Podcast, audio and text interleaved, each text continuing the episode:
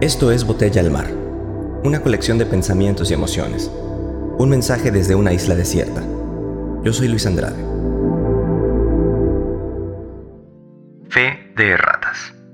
He de reconocer que cuando empecé este podcast mi primera idea era hablar de las cosas que me rebasaban, de tener una manera de sacarlas, verdaderamente tener una válvula de escape, una llave de paso mi interés nunca ha sido ni es que este podcast llegue por fuerza a decenas, cientos o miles de personas. Mi intención, por el contrario, ha sido que llegue a quien pueda llegar. Así, normal y hasta de improviso.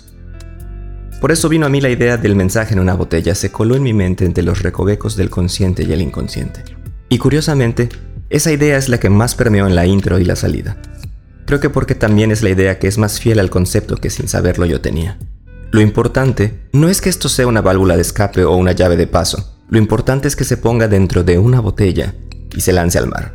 Lo importante es que la marea del Internet lo lleve por donde quiera y que llegue a quien tenga que llegar cuando tenga que llegarle.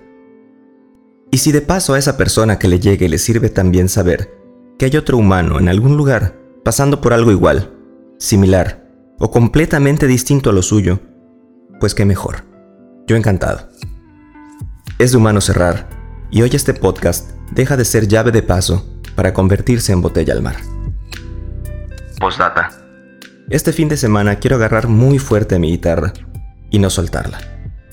Quedarme sin dedos y sin voz. No es casualidad que la guitarra sea de madera.